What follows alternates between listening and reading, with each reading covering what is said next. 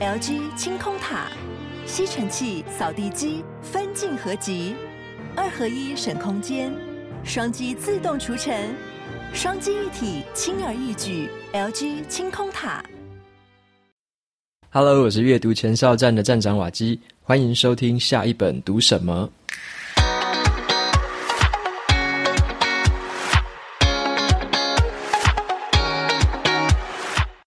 本集节目是由喜马拉雅 APP 赞助播出。这个 APP 是一个有声的学习平台。那在上面你可以听 Podcast，也可以在上面听到很多中文的有声书。那我自己使用起来最喜欢也最推荐的是它上面有非常多这个中英文的有声课程。这些课程呢，都是由国际级的这些大师，或者是作家，甚至是有一些商业领袖，或者是一些 CEO，他们自己来录这些课程。像是现代版钢铁人这个 Elon Musk，他在上面就有录一小段的这个有声课程，讲的是关于创新。那么我很喜欢的作家 Tim Ferriss 在上面也有录一个课程，是给职场新鲜人收听的。只要成为喜马拉雅 APP 的 VIP 付费会员，你就可以无限收听五千多本有声书的内容，还有一千多堂世界级大师的有声课程。原本官方提供的这个免费试听期间是三十天，那我有特别帮大家争取到了六十天的 VIP 免费体验期，所以你只要用我的这个优惠码，你就可以试听六十天的免费期，在这个期间不会被收取任何费用，你可以自己决定是否要续约。这个推荐码叫做 W A K I R E A D Waki Read。我会在 show notes 里面放上这个优惠码，以及我自己使用过的心得文章。有兴趣的朋友，非常推荐给你去体验跟试用看看。好，那么接下来就回到今天的主题，想要跟大家介绍跟分享的这本书，它的书名叫做《鲸吞亿万》。这个“鲸”是鲸鱼的“鲸”，海海里的那个鲸鱼，然后“吞”是大口吞东西的“吞”，那“亿万”就是亿万富翁的“亿万”。鲸吞亿万，这是一个算是真人真事的一个金融业的超级丑闻，发生在二零零九到二零一五年间，在马来西亚发生的这件事情。这本书呢，也是比尔盖茨非常推荐的一本书。他说，这是一本关于国际金融腐败的悲惨故事，但是却令人非常着迷。好，他对这本书的评价是这样。那我看完之后也非常的同意，这个里面讲到的这些金融丑闻真的是非常的夸张。尤其这本书在描写的这个男主角，就是整件事情的核心人物。那他是一个超级炫富仔。如果你没有看过这本书，没有看过他如何炫富，请不要告诉我说你知道什么叫炫富，因为这个真的是一个炫富的极致。看了之后真的是下巴都掉下来。那这个炫富仔的名字，也就是故事的男主角，叫做刘特佐。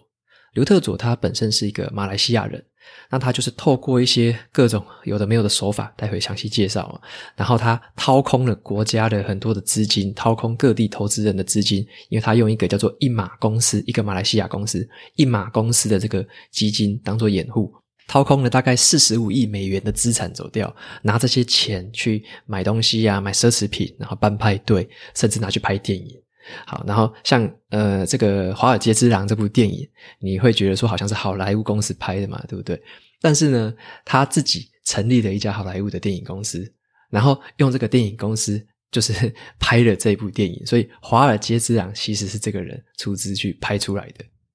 所以他在这个丑闻爆发之前，也跟这个里奥纳多·迪卡皮欧，还有这个电影的导演马丁·斯科西斯也是非常的麻吉。那也可以想象的，就是说非常多的这个好莱坞的名人都曾经对这个人非常的好奇，非常的向往，也都是他们的座上宾就对了。他办了非常多的派对，例如说这个刘特佐，他还有追过这个很知名的 Paris Hilton 这个女星。他追她的时候呢，甚至这个砸钱都是不手软的，办办一个派对。这是几千万、几千万台币在花。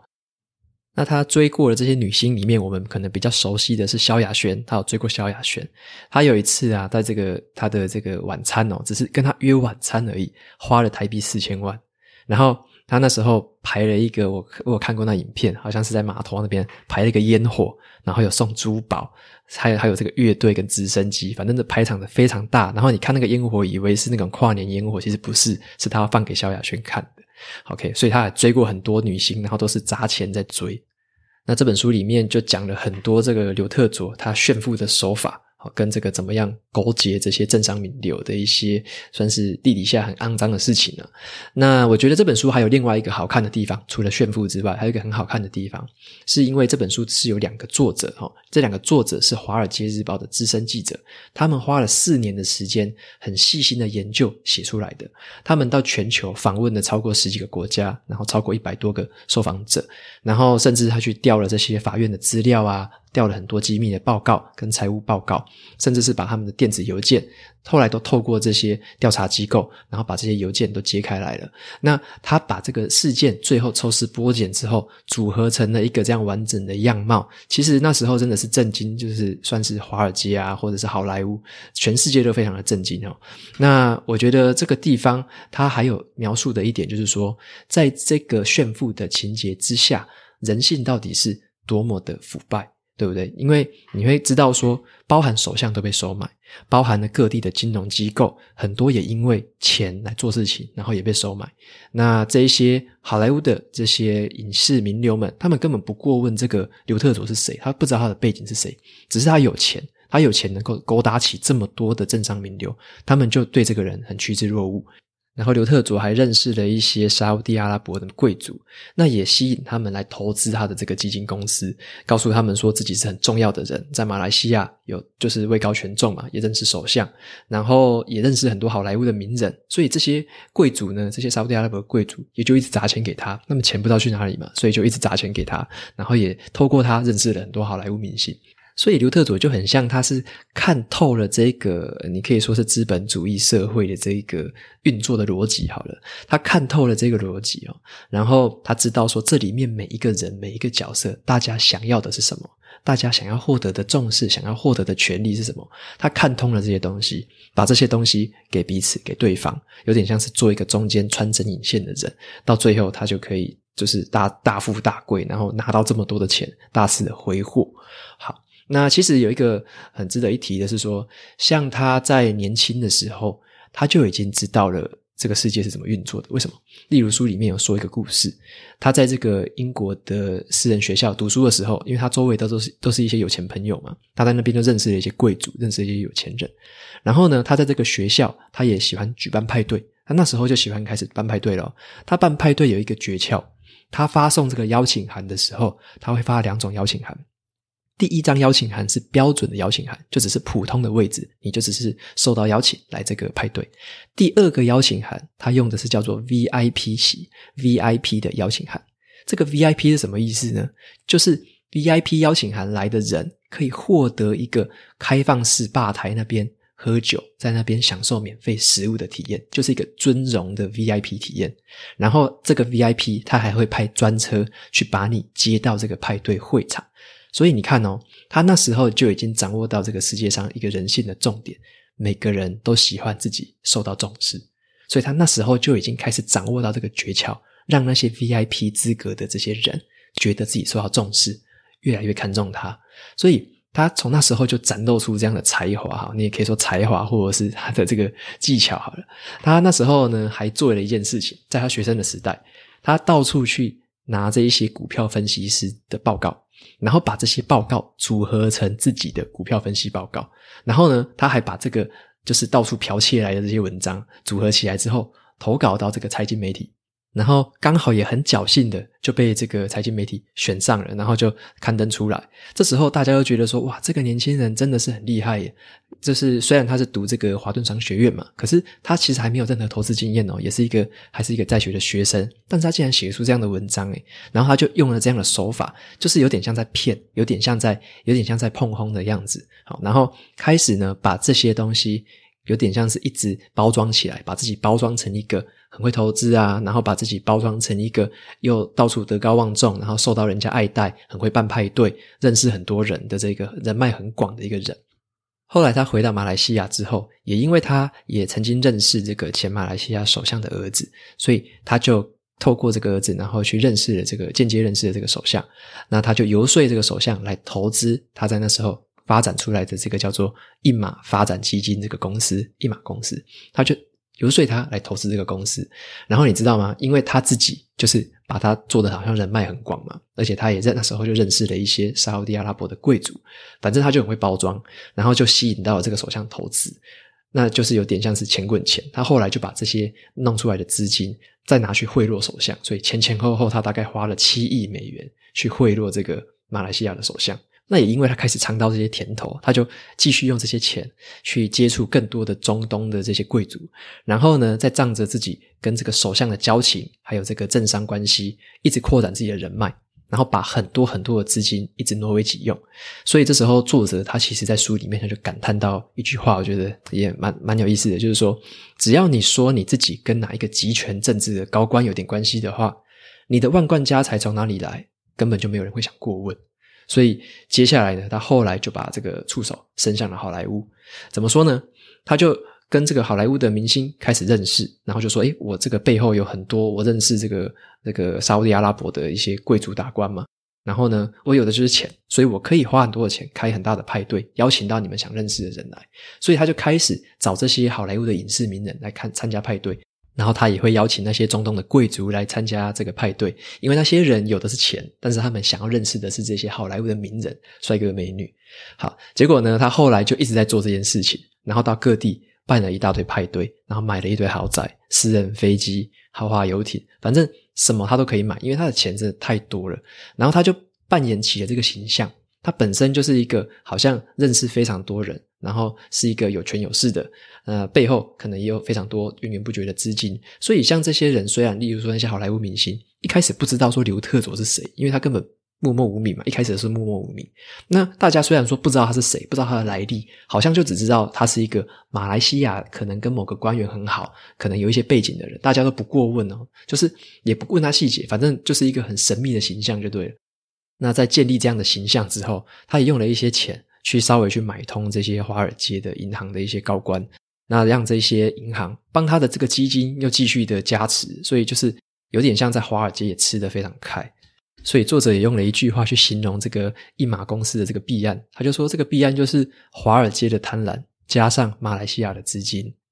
那么刘特佐他后来在办的这些派对，有一场派对是被算是史诗级的派对就对了。这场派对呢，被媒体报道为是终结所有派对的派对。OK，你听过哪个派对有这么厉害的名字？好，因为这个派对他花多少钱？他花了五百万美元在这场派对上面。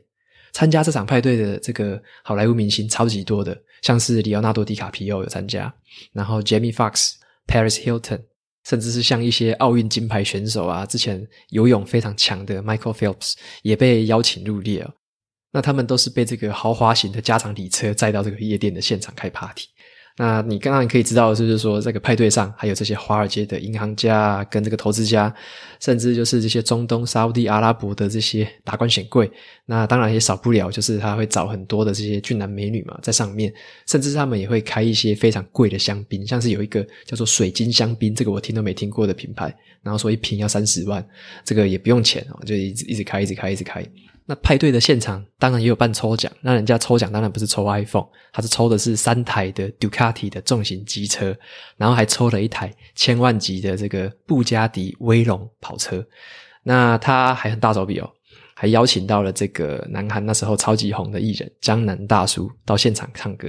然后这个整个派对的尾声的压轴好像没有被拍出来啊，但是这个压轴根据记者写出来的是说，在这个派对最后推出了一个很大的蛋糕。这个蛋糕打开之后呢，里面跑出来的人是小甜甜布兰妮，她帮这个刘特佐唱生日快乐歌，所以这场派对这么狂欢，其实是帮刘特佐庆生的。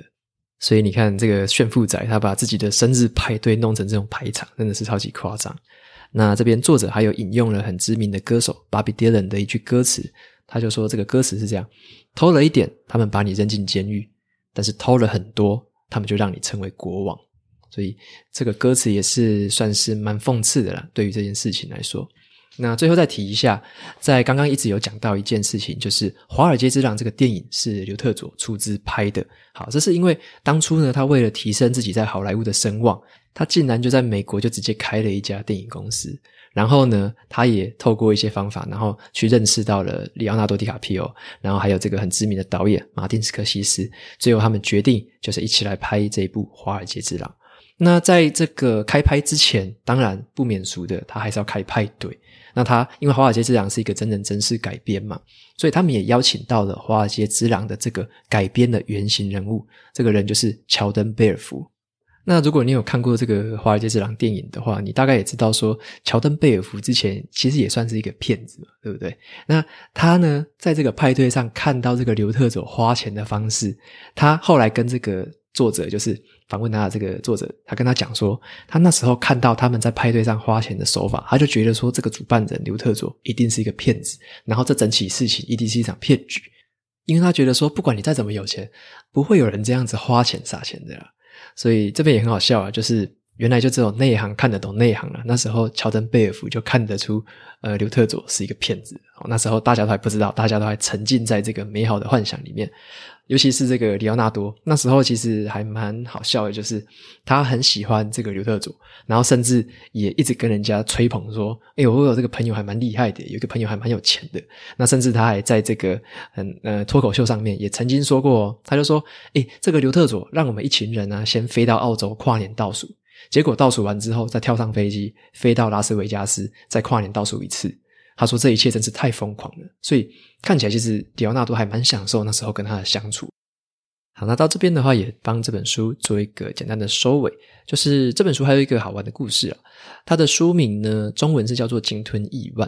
它的英文是翻自于 Billion Dollar Whale。那这个 whale 就是鲸鱼的鲸，指的是什么？指的是说那些在赌场里面。出手最豪迈的那些人，最喜欢下重注，或者是用最贵服务的那些人，在赌场，他们把这些人叫做会友叫做鲸鱼。OK，那这个词用来形容刘特佐真的是非常的贴切，因为他曾经有一次也是在这个赌场里面给了一个赌场员工一个很高额的小费，你可以猜猜看，他一次出手这个小费可以给多少钱？OK。那一般来说是贫穷会限制我们的想象嘛。他这个给这个员工的一个小费，他一口气给他一百万美元，OK，有点难以想象，对不对？当初看到我也觉得有点吓傻了。那后来看到他的这些种种作为，觉得啊，真的是不意外，因为他根本不把这些钱当做是他自己的钱。那这整起事件，其实在这个作者抽丝剥茧的这个过程之中呢，他也认为说，其实这个诈欺案之所以能够发酵的这么夸张，其实不单纯是刘特佐一个人的错了，因为这些算是高盛银行啊，或者是说其他的这些政府高官，大家都是扮演了一些私底下的一些肮脏的角色，像是这个高盛银行的东南亚负责人就曾经是被贿赂过的。然后也是帮他做洗钱的这个动作。那世界各地的这个银行家、投资家，甚至是监管机构，对这件事情其实都是睁一只眼闭一只眼。大家其实都是拿到钱就好了。所以你看，他可以从这个二零零九一路骗骗到二零一五。那当然之后这个东窗事发之后，他是被各国通缉，他现在一直在流亡。有说有人说他在中国，有人说他有时候会跑到这个沙乌地阿拉伯，反正。不管他怎么跑，反正他就是在一个流亡的状态。那他身上还是非常多的钱，所以现在还是没有抓到他的状况。这本书我觉得也是一个对我们现代社会的一个控诉啦，就是我们现在总是有这种无止无尽的消费需求，然后人们就是想要获得越来越多的财富跟欲望，然后甚至是获得越来越多的权利。在这个过程之中，可能就是对于自己之外的任何人都完全视而不见。甚至就睁一只眼闭一只眼，所以才会搞到目前这个模样。而且有一些马来西亚的朋友，我之前有认识一些马来西亚朋友，也跟我说，其实这件事情对马来西亚非常的伤，因为他掏空了这些钱，其实。那时候是要用来发展马来西亚的一个很大的一个资金，那他把这些钱全部掏空之后，其实对马来西亚的发展跟一些事情的重建造成了非常大的阻碍。那很多人其实非常讨厌他，就是甚至是非常恨他。好，那所以这个故事其实，呃，在这个有点像纸醉金迷的包装之下，其实背后是有很多的黑暗，而且背后是有很多的不堪。最后，非常推荐这本书给你，因为这两个《华尔街日报》的记者真的是写得非常的详细，把这整件事情的来龙去脉写得非常清楚。而且你还可以看到，就是除了普通的杂志啊、媒体在报道的这件事情之下呢，有更多的就是刘特佐他到底掌握了人心什么样的弱点，掌握人心什么样的利害关系，才可以这样子有点像是操弄这些人际网络，然后操弄这些政商名流之间的关系。而且看完这本书之后啊，我觉得你还可以稍微去了解一下说，当有这样子的人在你身边出没的时候，你说不定可以多一点点的察觉，察觉到说，哦，这个人他到底是不是在狐假虎威啊，或者在包装自己，然后把自己弄得好像人脉很广，很多钱有权有势的样子，所以让自己多一多一分的一个危机意识吧，不要那么容易落入圈套，然后不要那么容易的去盲目的追随。好，那这是我觉得这本书带给我的一些心得。那在节目的尾声，我也来念一下 Apple Podcast 上面给我五星评价的读者们。第一个读者叫做迷你宁宁，他说这是无意间发现的好节目，连续听了好几集，好几本书都是之前去书店想要购买，但是又怕不适合自己。经过瓦基的讲解，完全不枯燥的介绍，简单又不失内涵。二零二一想好好的去阅读。OK，感谢这位读者的留言。那也很希望你在这个二零二一新的一年找到很多你想要读的好书，那真正的开始你的阅读之旅。第二个读者叫做 Indar，那他留言的标题是很棒的频道。他说呢，从最新一篇开始聆听，我想为你推荐一本书，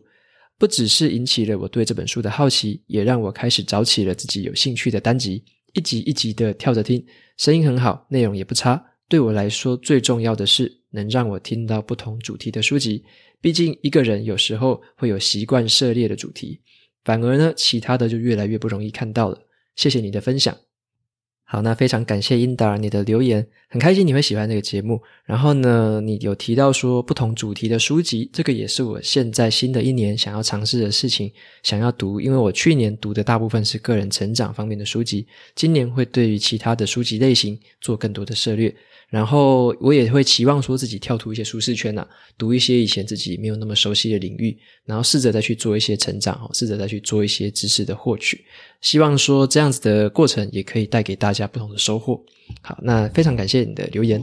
节目到这边正式进到了尾声。如果你喜欢今天的内容，我分享的东西对你也有所帮助的话，欢迎追踪下一本读什么，也到 Apple Podcast 上面帮我留下五星的评论，推荐给其他有需要的读者。我每周呢也会在阅读前哨站的部落格，还有 FB 的粉砖上面分享一篇文字版的读书心得。喜欢的朋友不要忘了去追踪，还有订阅电子报，这是对我最好的支持。好的，下一本读什么？我们下次见，拜拜。